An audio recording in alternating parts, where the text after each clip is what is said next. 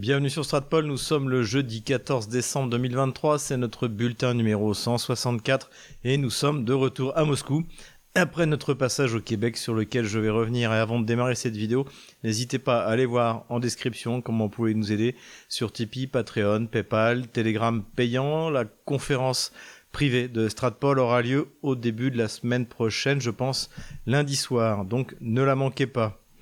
Vous pouvez bien sûr vous abonner, vous devez même vous abonner à Géopolitique Profonde, notre partenaire, et d'ailleurs on vous prépare des événements particuliers au début du mois de janvier, voilà, donc ça existe en version papier ou en version numérique. Et puis comme Noël arrive, eh bien faites comme beaucoup de gens, d'ailleurs que j'ai retweeté, euh, euh, voilà, équipez-vous de du livre noir de la gauche française, de Ukraine, pourquoi la France s'est trompée, parce que je confirme, cette fois ce sera la date sera la bonne en janvier, va sortir Ukraine, pourquoi la Russie a gagné?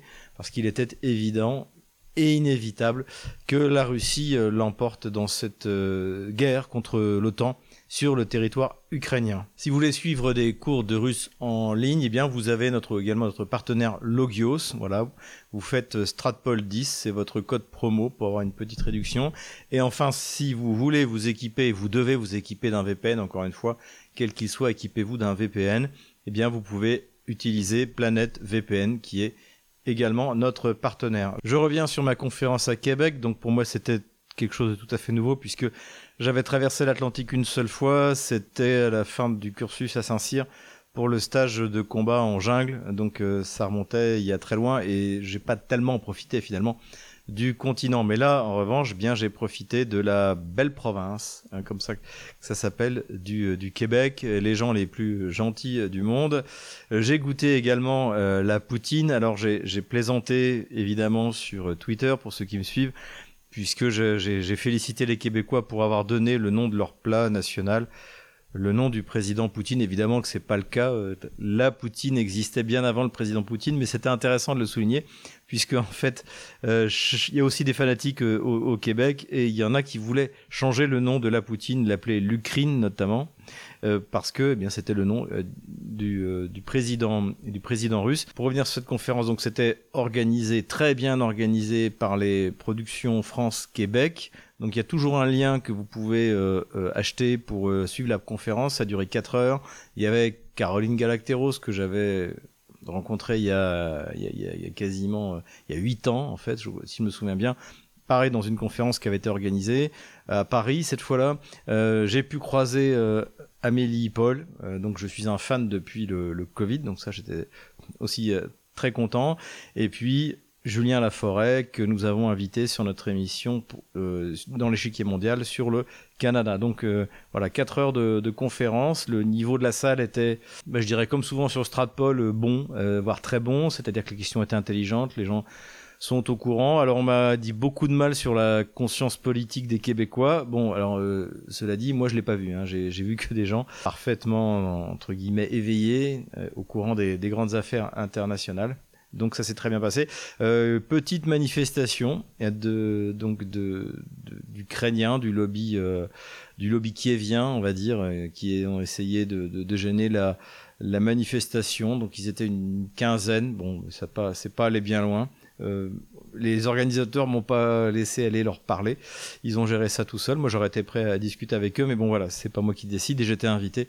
Et encore une fois, très bien invité. Donc excellente expérience et je reviendrai au Québec et a priori j'ai trouvé l'équivalent de thebookedition.com vous pouvez acheter mon livre pour le faire la même chose au Canada. Donc euh, vous pourrez avoir mes ouvrages sous format papier au Canada comme en France. On va passer rapidement dans le vif du sujet et évidemment nos rubriques seront rythmées par la, grande conférence de presse hein, qui n'est pas d'ailleurs complètement une conférence de presse, puisque n'importe quel euh, euh, russe peut poser des questions. Ma femme, d'ailleurs, a envoyé une question et elle attend une réponse. Je, tiens à le dire si le, Kremlin euh, m'écoute.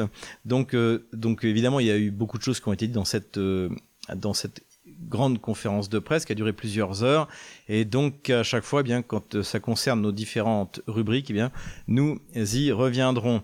Euh, avant de démarrer euh, sur l'économie, euh, ce moment intéressant dans cette conférence de presse, lorsque des chercheurs de Saint-Pétersbourg ont présenté à Vladimir Poutine son sosie numérique avec sa voix Et donc, en, euh, en, posant la question de savoir si Vladimir Poutine avait un sosie, alors ça c'est pour BFM TV et LCI, puisqu'en fait, euh, lorsque Vladimir Poutine n'est pas mort de ses multiples cancers et de son Parkinson, Alzheimer, jambe de bois, etc., euh, l'hypothèse, je crois, a été que Poutine avait un sosie. Le, le sosie numérique a demandé à Vladimir Poutine combien il avait de sosie.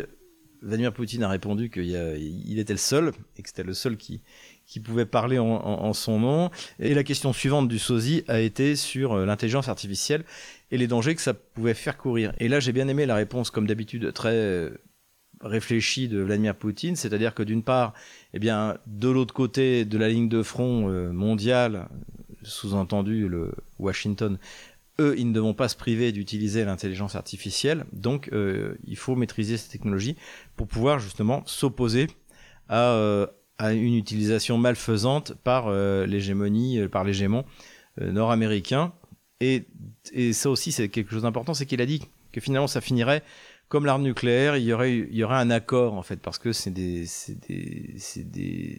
systèmes qui peuvent mettre en danger l'existence même de l'humanité. Donc voilà, la Russie ne se privera pas de l'utiliser. Et le cas échéant est ouverte à des négociations pour que ce ne soit pas utilisé contre l'humanité, dirons-nous. Autre chose qui a évidemment touché le gaulliste que je suis, euh, c'est que le, président Vladimir Poutine a fait allusion au fait que beaucoup de dirigeants européens, suivez mon regard, se prennent pour le général de Gaulle et en fait se comportent comme le maréchal Pétain.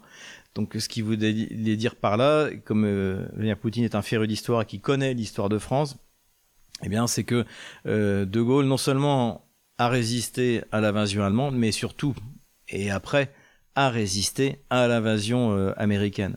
Hein, encore une fois, les, Américains considéraient euh, au moment des, des, négociations à Téhéran que la France ferait partie des perdants hein, parce que Vichy collaborait. La réalité, c'est ça. Et que c'est grâce au général de Gaulle qu'on a été dans le camp des vainqueurs.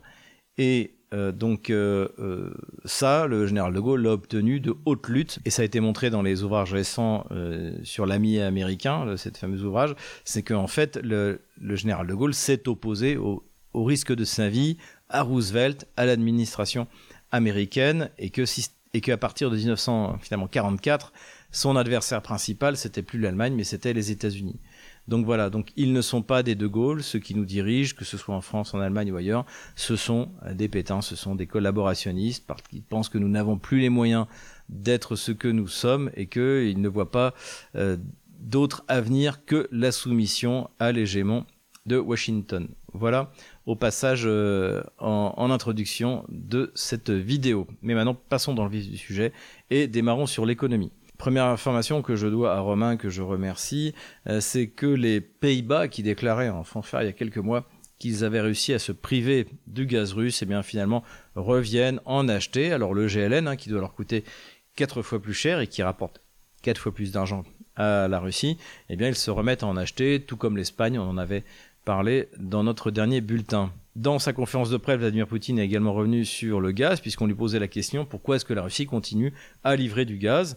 Ce à quoi il a répondu que euh, Gazprom tenait ses engagements, elle était, la, société était prête à livrer du gaz et qu'elle était prête aussi à livrer du gaz en passant par le dernier tuyau de Nord Stream 2, puisque Vladimir Poutine a accusé directement Washington d'avoir fait sauter euh, Nord Stream, ce qui est évidemment une évidence, mais euh, il y a encore un tuyau qui fonctionne sur Nord Stream 2 et en fait, l'Allemagne pourrait l'ouvrir et de nouveau obtenir du gaz à long terme pas cher qui pourrait également être utilisé euh, euh, en France, euh, mais que pour l'instant, eh il n'en est pas question. Encore une fois, toujours ce problème de souveraineté.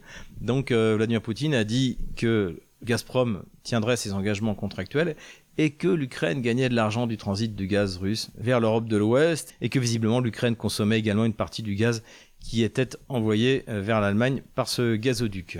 Vladimir Poutine a donné quelques chiffres qui sont en fait un bilan de l'année 2023. Euh, la croissance globale de l'économie russe sera de 3,5%, 3,6% de croissance industrielle. Donc là, comme je l'ai dit, on est en pleine phase d'hyper-industrialisation. C'était euh, confirmé par également deux autres chiffres qui, ont été donnés par Vladimir Poutine, c'est-à-dire l'industrie manufacturière augmente de 7,5%.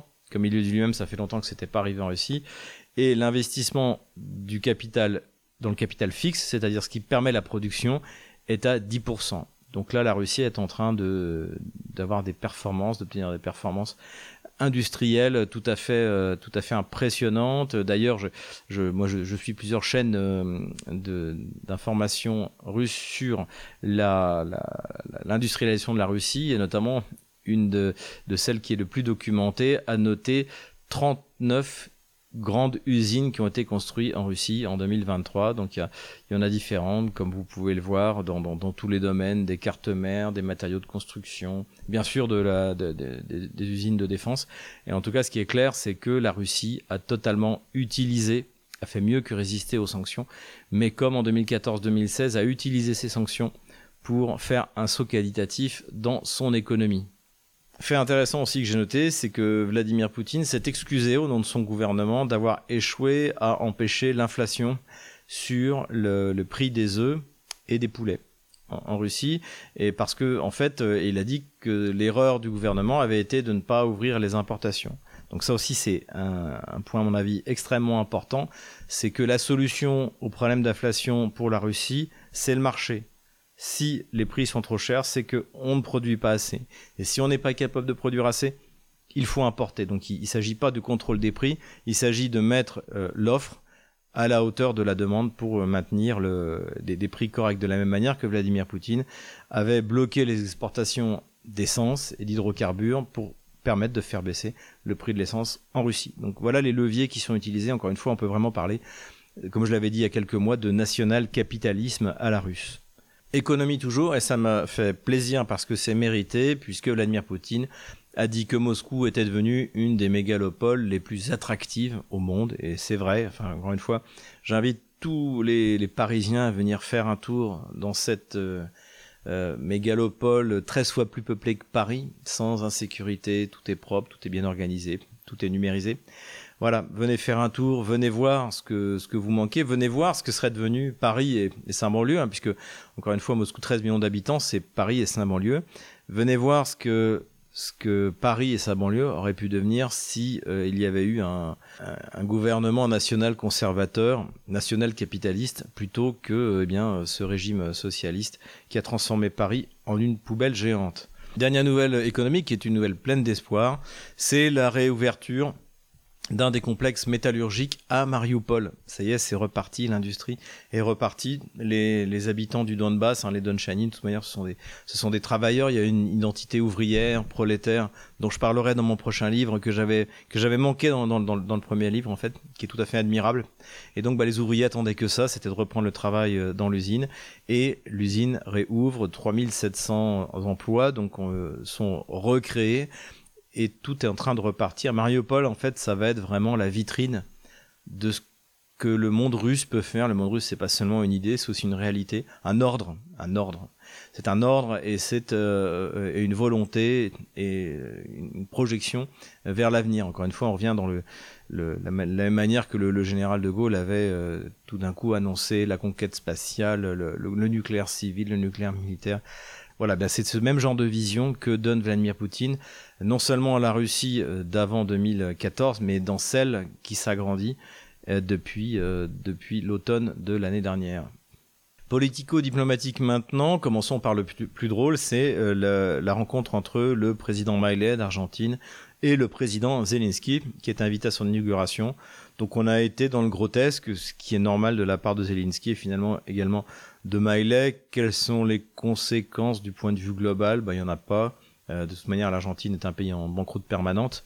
Euh, en revanche, Lula, euh, qui pourtant est vraiment le candidat du Parti démocrate américain, hein, qui, a fait, permis son élection dans des conditions tout à fait louches contre le national conservateur Bolsonaro, eh bien Lula même a refusé de recevoir Zelensky et il aurait été quand même beaucoup plus utile pour Zelensky d'être accueilli par par, par, par, le président brésilien, qui représente une économie euh, tout à fait significative, hein, qui est passée en parité de pouvoir d'achat devant la France depuis longtemps, euh, plutôt que de rencontrer un des pays euh, les plus en banqueroute euh, d'Amérique du Sud.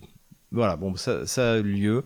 C'est le grotesque. Je pense aussi c'est un peu la, volonté de, de, de l'hégémon euh, nord-américain, c'est-à-dire de, de nous mettre, de mettre à la tête de nos pays des personnages grotesques on le voit en France, euh, on le voit dans les pays scandinaves, on le voit dans les pays baltes, etc., etc. Donc voilà, détruire la fonction même du, politique en mettant des personnages grotesques à la tête des États. C'est pour ça que je pense que Jordan Bardella a une chance de, devenir Premier ministre. Il correspond tout à fait, tout à fait à ce genre de, de personnage. Vladimir Zelensky est arrivé aux États-Unis pour euh, quémander, tendre la sébille euh, pour obtenir quelques argent, quelques armements. Euh, donc évidemment, l'accueil n'a pas du tout été le même que celui de décembre 2022, hein, souvenez-vous.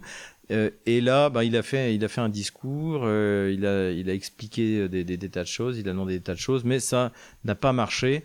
Est-ce que ça veut dire que finalement il n'obtiendra pas euh, des dizaines de milliards de dollars pour continuer la guerre contre la Russie et de l'armement? Je ne pense pas. Je pense que quoi qu'il arrive, l'administration américaine, les néoconservateurs vont trouver une solution parce que eh bien, la défaite de Zelensky sera la leur. Hein. Souvenez-vous, bah, c'était il y a un an en décembre, quand Zelensky s'est rendu euh, aux États-Unis, il a dit à Biden notre, victoire sera la vôtre. Et je suis tout à fait d'accord, mais sauf que ce sera sa défaite sera celle de Washington et de l'OTAN et donc de, euh, de cet empire du mensonge qui règne sur l'Europe.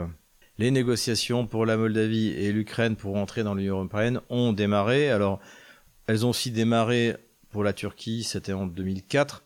Donc euh, tout le monde a le droit de, évidemment de rentrer en négociation. Est-ce que ça va donner des résultats? Moi personnellement, je le souhaite. Comme j'ai dit sur euh, Twitter, tout ce que Kiev touche est détruit. Donc après tout, détruire l'Union donc après tout, détruire l'Union européenne par l'entrée de deux pays du tiers-monde blanc euh, est-européen, euh, pourquoi pas? Ça coûtera une fortune d'intégrer euh, Kiev. Tout l'argent sera détourné par la clique corrompue qui dirige ce qui restera d'ailleurs de, de, l'Ukraine. Donc je suis favorable à l'entrée de Kiev et de la Moldavie à l'intérieur de l'Union européenne. En tout cas, on va bien s'amuser en regardant ce qui va se passer dans les mois qui viennent.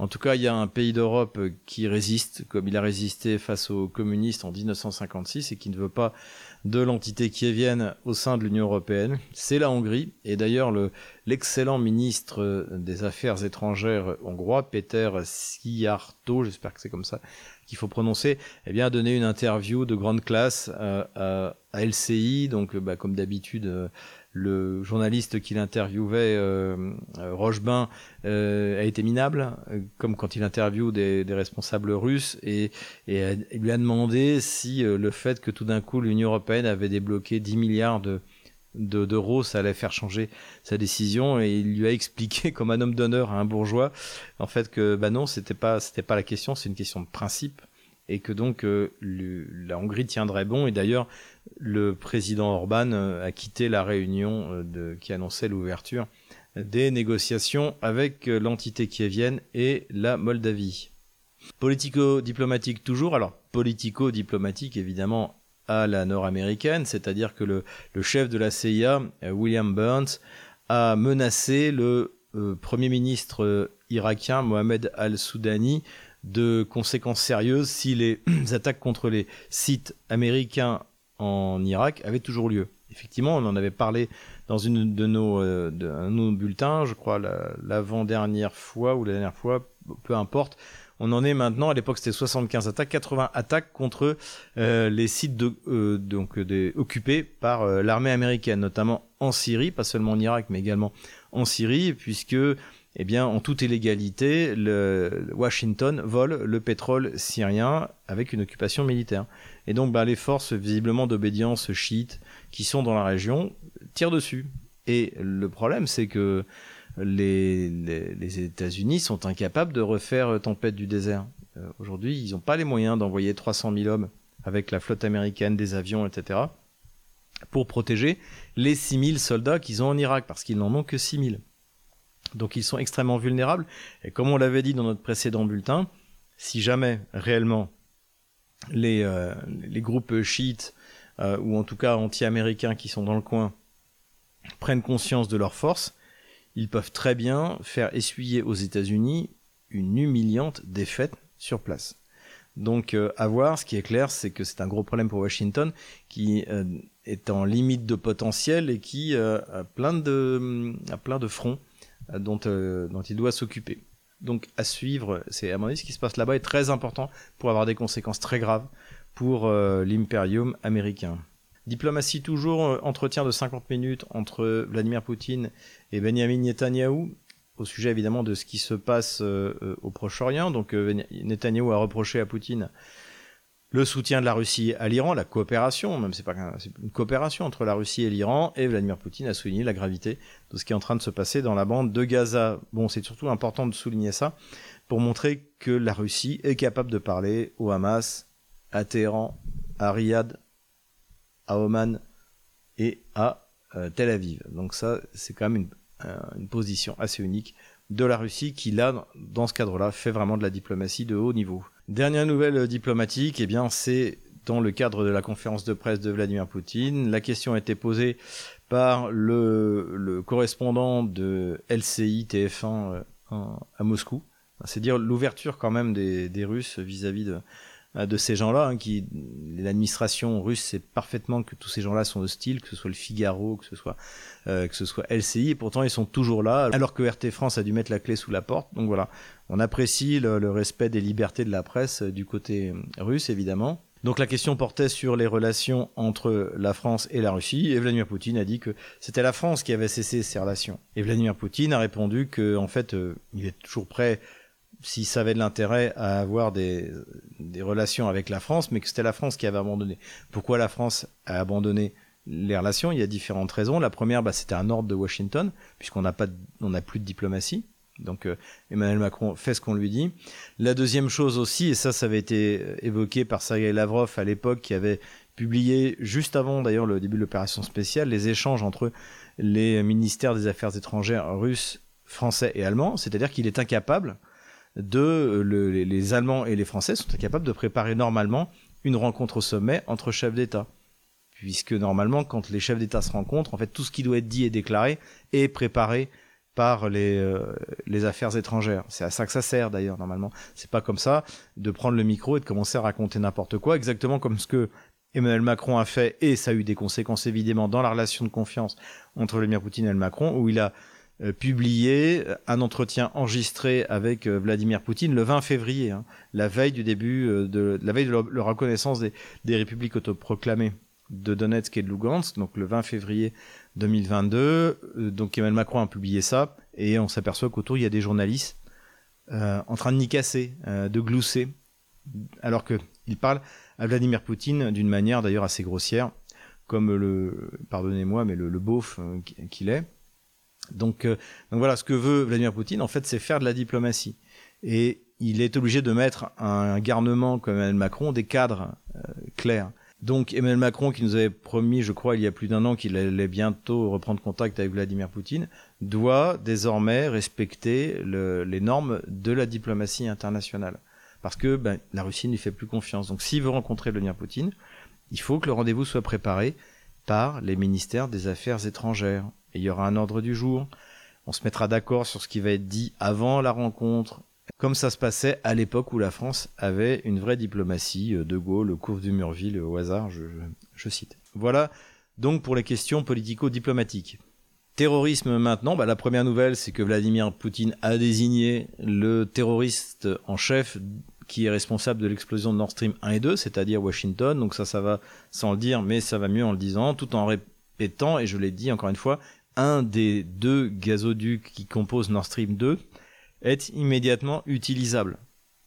Encore une fois, et toute la technologie est russe, donc personne ne peut s'empêcher à ce que soit utilisé, à ce que l'Allemagne de nouveau obtienne du gaz quatre fois moins cher sur un contrat à long terme, et par répercussion la France. Mais visiblement, euh, ni Scholz ni Macron ne décident de l'ouverture ou de la fermeture de Nord Stream 2, dans laquelle, rappelons-le, la France a mis un milliard de dollars d'investissement.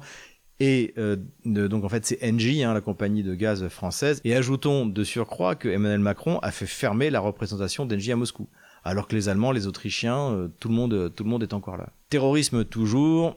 Zelensky a expliqué que euh, sans l'aide des États-Unis, eh bien l'Ukraine s'obligeait de mener une guerre de, guérilla alors, mener une guerre de guérilla, si on en croit Mao, eh bien, le, effectivement, le, le guérilleros doit être comme un poisson dans l'eau au milieu de la population.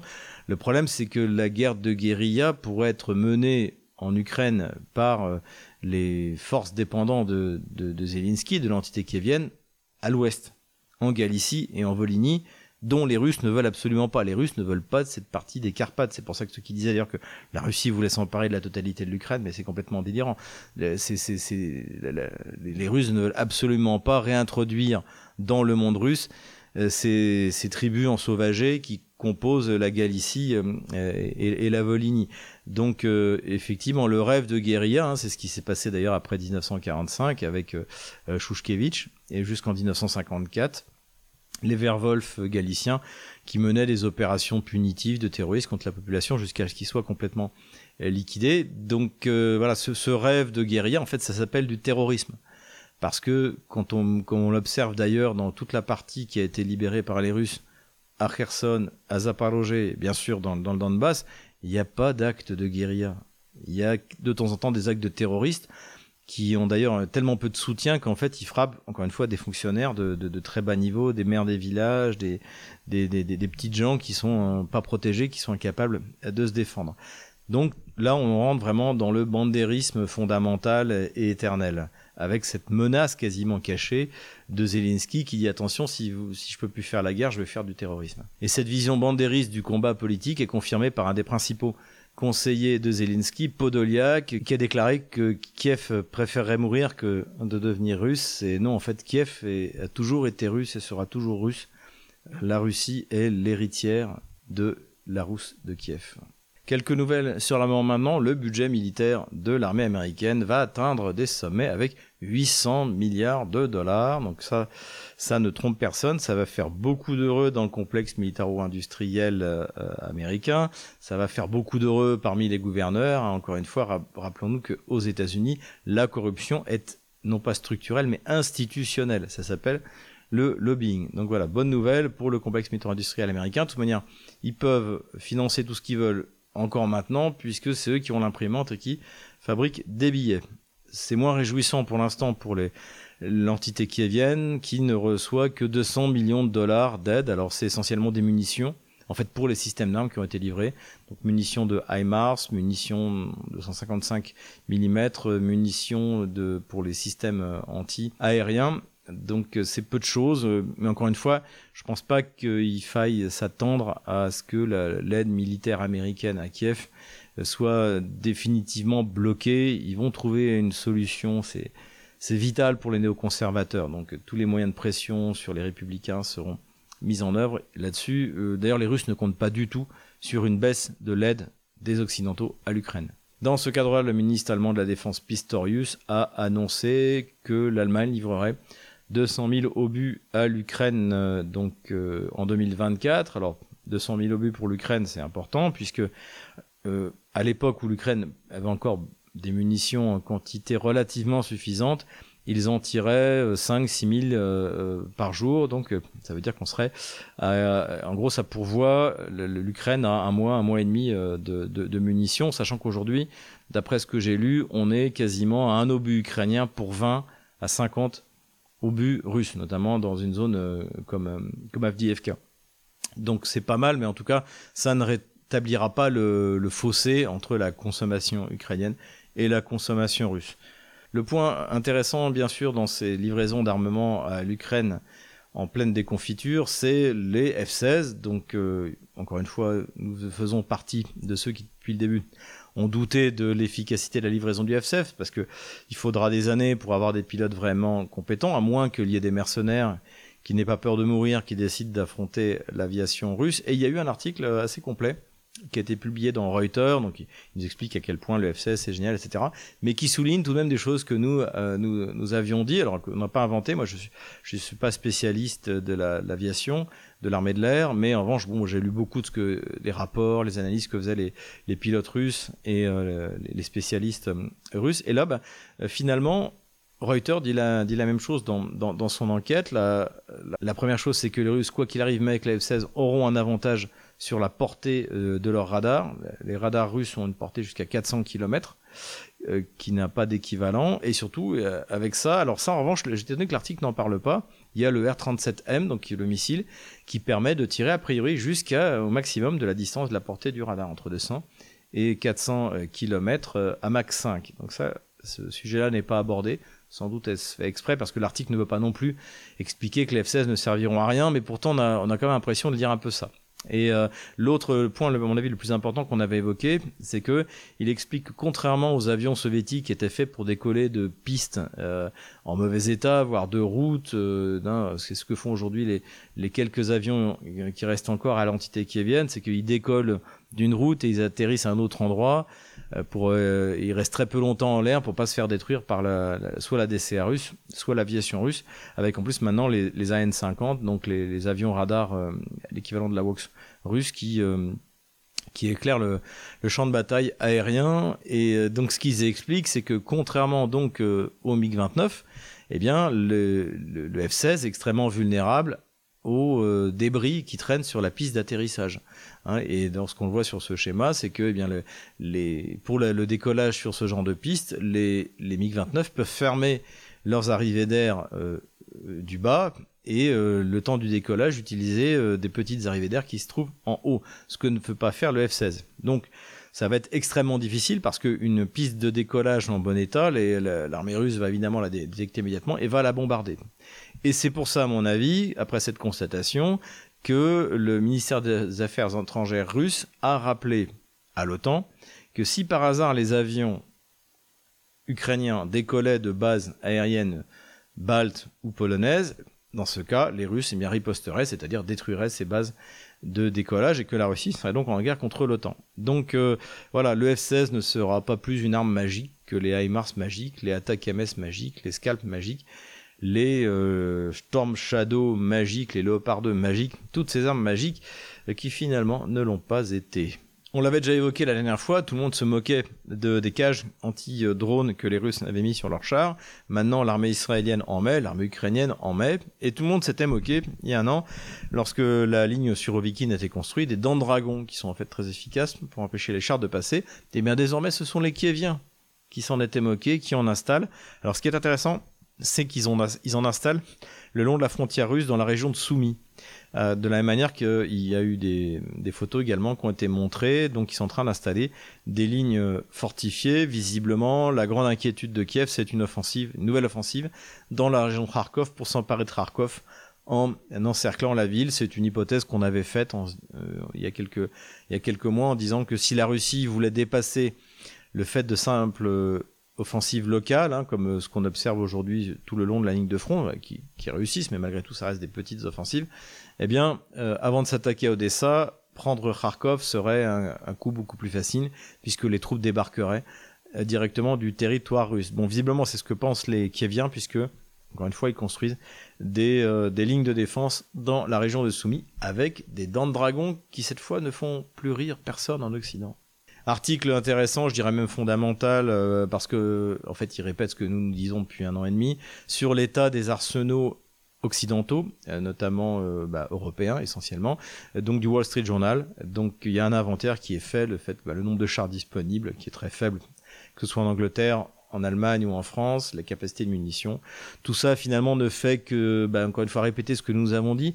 Ce qui était clair avant même le début de l'opération spéciale, encore une fois, il y a un rapport parlementaire qui évoque ça. Il y a eu plusieurs articles quand il est sorti dès le mois de février, euh, le, le, 17 février 2022, sur l'état de l'armée française si elle devait être confrontée à une guerre de haute intensité. Donc quand on met ça en perspective avec tous nos gamelins de plateau qui défilent pour donner des leçons de, de stratégie et d'armement à la Russie, alors qu'en fait ils ont commandé sans y voir jamais aucun problème une armée qui est en pleine décrépitude, en pleine, euh, en pleine démilitarisation. En fait, la, la, gauche française, depuis 50 ans, démilitarise la France. Et les Russes n'y sont absolument pour rien. Donc euh, voilà, donc le, constat qui est dressé dans le Wall Street Journal, eh bien en fait c'est le vrai.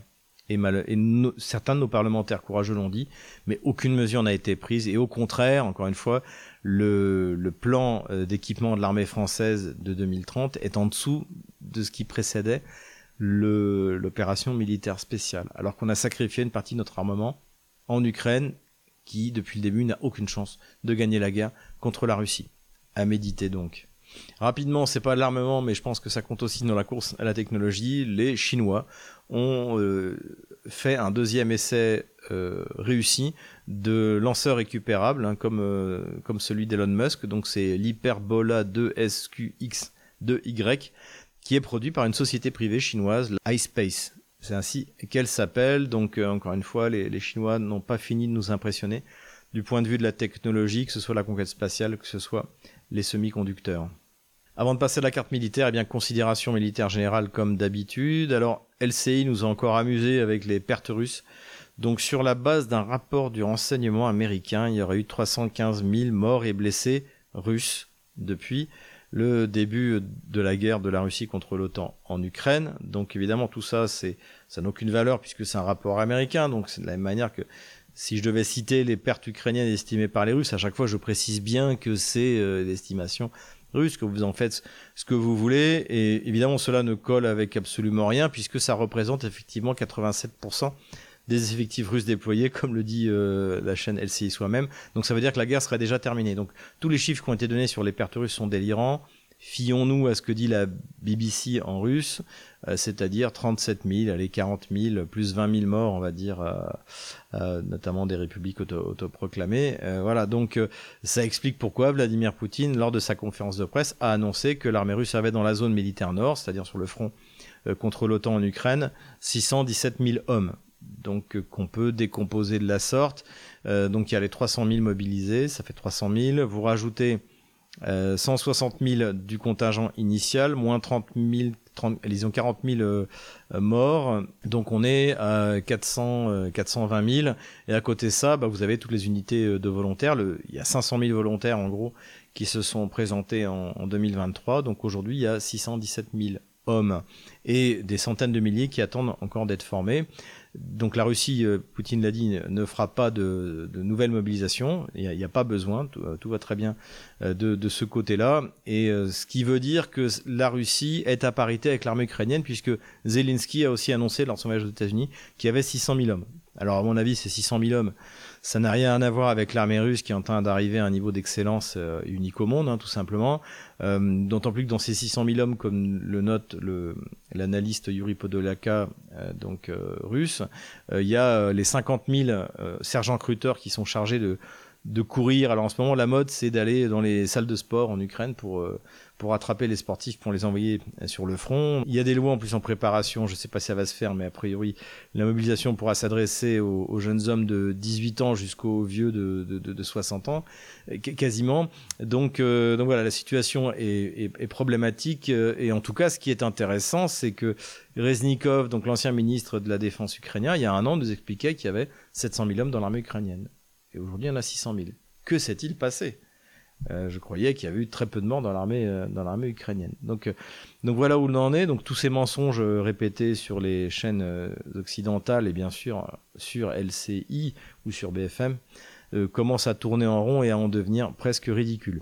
On a un beau gamelin encore une fois cette semaine. Alors là c'est le gamelin général Perruche, ancien directeur de l'état-major de l'Union européenne. Hein, c'est dire si c'est quelqu'un d'important qui nous a sorti sur LCI que euh, les déclarations, notamment de, de l'ancien ambassadeur Orlov russe euh, à Paris, en disant que la Russie avait gagné parce que de toute manière, il n'y avait plus de soldats du côté ukrainien, il y avait un problème de recrutement, ce qui est vrai, parce que on n'est plus comme avant la guerre de Crimée en 1853, la France n'enverra pas 300 000 hommes mourir pour faire plaisir à l'Angleterre. Ça n'arrivera plus. Donc il y a un problème de, de, recrutement côté ukrainien. Et alors lui il dit non non c'est pas possible, c'est pas vrai. Euh, il y a 40 millions d'habitants en Ukraine. Donc euh, non, il n'y a pas 40 millions d'habitants en Ukraine aujourd'hui. Il y a euh, peut-être 20 millions. La plupart sont partis ou ont rejoint la Russie et ne, et ne reviendront pas. Et donc il n'y a absolument pas une ressource comme il y avait euh, celle de la France pendant la Première Guerre mondiale, parce que c'est la comparaison qu'il fait. Donc euh, il dit oui, finalement, avant la Première Guerre mondiale, la France aussi avait une, une population équivalente. effectivement, la population de la France, c'était 35 millions d'habitants. La grande différence, c'est que l'espérance de vie en France, c'était entre 45 et 48 ans. Donc c'est-à-dire que la majorité de la population masculine, la moitié de 35, 35 euh, millions, euh, c'était des gens qui étaient mobilisables. En gros, vous pouviez pas mobiliser euh, en dessous de 20 ans ou 21 ans, je crois à l'époque, mais tout le reste était mobilisable parce que en plus la France était paysanne, donc c'était des c'était des soldats vaillants, courageux, patriotes, etc. Ce qui n'est pas du tout le cas de l'armée ukrainienne parce que l'espérance de vie en Ukraine c'est 65 ans pour les hommes.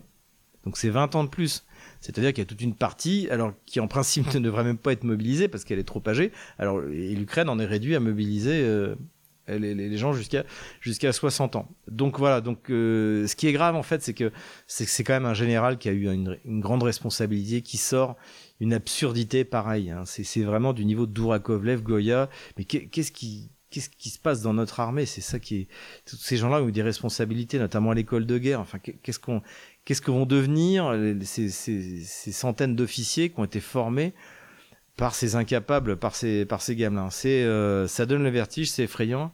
Euh, euh, heureusement qu'en ce moment on n'a pas un danger, un danger vital qui, menace la France, parce que sinon, aller à la guerre avec des gens comme ça, mais on, on va tous mourir, c'est évident. Donc voilà, Gamelin Perruche du bulletin 164. Et puis, ben, vous avez vu notre euh, petite vignette. Merci encore à toi, Étienne, qui nous fait ces vignettes. C'est, c'est magnifique. Donc, c'est ceux que j'ai appelés les Prozac Boys. Pourquoi? Eh bien, parce que en fait, bon, bah, ce sont des, blogueurs, des animateurs plus ou moins, euh, plus ou moins connus. Alors, le plus connu, c'est notre thèse de l'air préféré. C'est euh, Xavier Titelman, donc qui vient nous faire une vidéo dans un dans un TGV pour nous expliquer que en fait si jamais euh, la Russie gagnait eh bien ce serait la, la fin du monde. Tous les dictateurs euh, deviendraient des dictateurs encore pires. Euh, j'ai été étonné qu'ils parlent pas du fait que si Poutine gagnait la guerre eh bien la température de la planète allait prendre 3 degrés hein. ça c'est ces réchauffements climatiques. Et une victoire de la Russie aura forcément un impact climatique catastrophique. Les bébés phoques aussi quelles vont être les conséquences de la victoire de la Russie euh, inévitable en Ukraine sur sur les bébés phoques? Donc on a le droit à la totale. Donc c'est un peu le, le, le, narratif que j'avais décrit dans ma, dans ma dernière vidéo, c'est-à-dire nous expliquer que quand la Russie va gagner, elle va vouloir euh, aller encore plus loin. Tous les dictateurs de la planète vont vouloir aller encore plus loin. La Russie va vouloir s'emparer du tiers-monde blanc. Parce que effectivement, le rêve de la Russie, en fait, c'est de prendre la place de l'Allemagne, de la France et de l'Italie pour financer les économies polonaises et baltes. Où à terme, il y aura dans les pays baltes, il y a déjà plus rien. Donc en plus, les Russes ont construit des ports au bord de la Baltique, donc ils n'ont plus besoin des ports baltes. La Biélorussie passe désormais par les ports russes, donc les pays baltes ne servent à rien. D'ailleurs, il n'y a plus que des, euh, je l'ai déjà dit, mais euh, en fait, les enfants dès qu'ils ont 18 ans, ils partent étudier ou travailler ailleurs, ils reviennent pas. Et puis vous avez des vieux, donc bah, une partie de Waffen SS euh, qui défile. Parce que quand on n'a pas d'histoire, bah, on, bah, on fait ce qu'on a, et la seule histoire des pays baltes, c'est la Waffen SS euh, ou les troupes euh, euh, du, même style. Donc euh, voilà ce que c'est avec les pays baltes et puis la Pologne, ben, toute l'industrie allemande en train de déménager en Chine ou aux États-Unis parce que l'énergie est trop chère. Donc les, bah, sous-contractants de, de, des industries allemandes polonaises vont faire autant. Voilà, et puis bah, la France est ruinée, l'Allemagne bientôt aussi, qui a annoncé d'ailleurs il y aurait beaucoup moins d'argent pour l'Union européenne. Donc voilà, donc le rêve de la Russie, en fait, c'est de, s'emparer des pays baltes et de la Pologne pour remplacer le contribuable français, allemand et italien dans le tiers-monde blanc euh, est-européen. C'est ça le c'est ça le but. Voilà, donc plus sérieusement, tous ces tous ces blogueurs, bah, ils sont très tristes. Alors, euh, ce qui est intéressant, c'est qu'ils ont passé, hein, encore une fois, c'est les phases du deuil. Donc il y a eu le déni, le déni, euh, c'est pas possible que la Russie gagne la guerre. Bah si, ça fait, euh, en fait, c'était c'était certain le 24 février 2022 que la Russie allait gagner la guerre non seulement contre l'Ukraine mais contre l'OTAN. Donc là, le déni visiblement est passé, plus ou moins, ils ont compris que la Russie allait gagner. Alors maintenant, c'est la colère. Alors ils sont tous très en colère. Euh, donc euh, c'est la faute de l'Europe, c'est la faute de l'Allemagne, c'est la faute de la France, c'est la faute des États-Unis. Euh, fallait faire plus, fallait faire mieux. Euh, en fait, même si on avait voulu faire mieux, encore une fois, à part envoyer des soldats, on peut plus rien faire. On a, on a, c'est terminé. Il y a, plus de. Faut lire l'article du, Wall, Street Journal. Et, et ce qui est intéressant aussi, c'est que tous ces donc tous ces Prozac boys défendent des intérêts qui sont tous sauf ceux de la France. Il y en a un qui défend l'intérêt de la Pologne, l'autre l'intérêt, la plupart des intérêts de l'Ukraine, mais l'intérêt de la France qui est spécifiquement n'a aucun intérêt en mer Noire ou en Ukraine. On s'en moque absolument de ce qui va se passer dans cette zone-là. Ça n'a aucun intérêt pour la France. Notre ennemi n'est pas là. Notre ennemi, c'est celui qui, euh, qui dépaisse euh, l'économie française depuis 20 euh, ans, et c'est pas la Russie. Hein, depuis 30 ans même, et, et c'est pas la Russie. Alstom, c'est pas la Russie. Tous ces Prozac Boys, donc là, sont dans la phase de de, bah, de colère. Alors normalement, le deuil, en fait, après la colère, il y a la, il y a la dépression. Donc là, effectivement, là, messieurs, il va falloir, euh, ça va être la période la plus dure. C'est pour ça que bon, je vous ai appelé les Prozac Boys. Euh, les, le Prozac n'est pas forcément une bonne solution. Les jeux vidéo non plus. Attention, la plupart d'entre vous sont des fans de jeux vidéo, je le sais. Les gens qui vous suivent ne connaissent de la guerre que ce qu'ils ont vécu dans les jeux vidéo. Hein, ils n'ont jamais ouvert un livre d'histoire.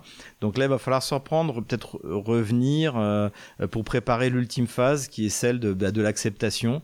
Donc revenir finalement à ce qu'on sait faire. Xavier Titolman, il a jamais rien compris aux armements terrestres, même pas euh, à l'aviation euh, militaire. Alors à la base, son truc, bah, encore une fois, c'est une hôtesse de l'air, c'est le personnel navigant. Donc revenir à, à, ce qu'il sait, c'est-à-dire faire des bonnes vidéos plusieurs de mes amis m'ont dit qu'ils aimaient bien le, Xavier Titelman qui faisait des vidéos sur l'aviation, civile et puis pas personnel navigant, préparer un bon café au commandant de bord, c'est aussi un métier euh, tout à fait noble. Il va falloir revenir au, basique. Et puis les autres, encore une fois, faut arrêter de parler de, choses militaires. C'est pas, c'est pas, c'est pas fait pour vous, voilà.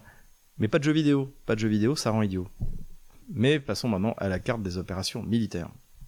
Et nous revoilà sur la carte des opérations militaires. Donc on va commencer directement par un drone russe, a priori un drone euh, de conception iranienne, maintenant donc désormais fabriqué en Russie, qui serait tombé du côté roumain. Donc euh, encore une fois, la Russie bombarde les ports du Danube, notamment dans le port d'Ismail ici, et a priori un, un, drone russe serait tombé à cet endroit-là. Donc soit il est, il est tombé en panne, soit il était abattu par la DCA ukrainienne, il n'a pas fait de victime.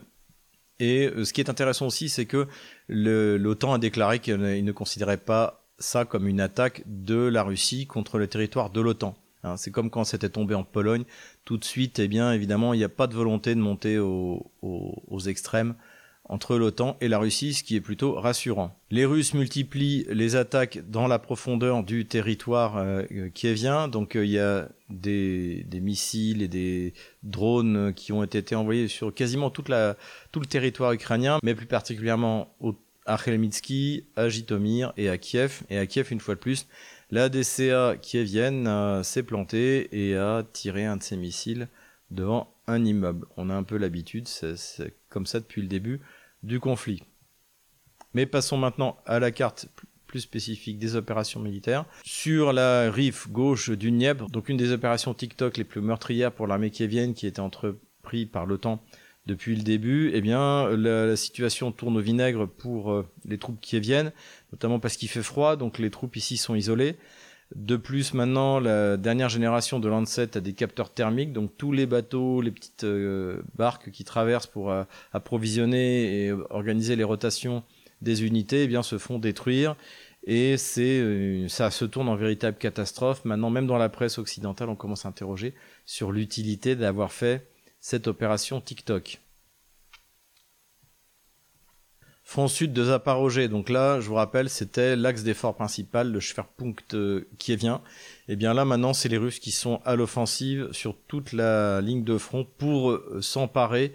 Ça, on l'avait annoncé il y a quelques mois, hein, que c'était une, sans doute ce qu'allaient faire les Russes, de du peu de territoire que les Kieviens ont pris, et notamment les hauteurs autour de euh, Robotino. Et c'est plutôt, c'est ce qui est en train de se passer parce qu'en plus, visiblement, les troupes qui étaient présentes ici ont été retirées pour être envoyées à Avdiivka. Donc euh, les Russes avancent. Rien de particulier sur le front sud de la DNR, la plus populaire de Donetsk. Visiblement, la stratégie des Russes, c'est davantage de faire un grand encerclement en passant par le nord. Et ça, c'est rendu possible. Alors la prise de Marinka a été proclamé à plusieurs fois, mais encore pas par le ministère de la Défense euh, russe, donc euh, je ne vais pas la proclamer aujourd'hui. Donc pour l'instant, on va dire que les Russes contrôlent 98% de la ville de Marinka. Cette prise aura des conséquences importantes puisque en fait, donc ça permettrait aux Russes d'effectuer un encerclement de toute cette zone, y compris Ougledar, qui est très bien fortifié, que les Russes ont du mal à, à approcher. Voilà, et entre, en tout cas, ça permet également aux Russes d'avancer euh, également au sud de Marinka, euh, autour de Novomikhailovka. Ici, il y a un petit patelin qui s'appelle Pabieda aussi, vers laquelle les Russes sont en train d'approcher. Donc, euh, donc finalement, la prise d'Ougledar pourrait ne pas avoir lieu par une attaque frontale, mais par un encerclement par le nord. Et les Russes poussent aussi vers le nord de Marinka soi-même, donc à partir de Pervomaïsk aussi, ils ont l'ambition d'avancer également pour couper les lignes d'approvisionnement. Donc là, il y a un effort qui est fait pour préparer une base d'assaut vers l'ouest. Quelle est la portée de cet assaut? Je ne peux pas vous le dire. Sur Avdiivka, ça avance pas mal aussi. Comme je l'ai dit, en fait, donc, désormais, Stepovo est totalement contrôlé par l'armée russe, qui continue à pousser dans la direction de la coquerie. Pour l'instant, je vois rien de vraiment significatif. La zone industrielle ici est tombée donc euh, sous le contrôle des Russes et on observe, et ça on l'observe de plus en plus sur le front, des manœuvres tactiques au niveau de, l'unité élémentaire, de la compagnie, du bataillon.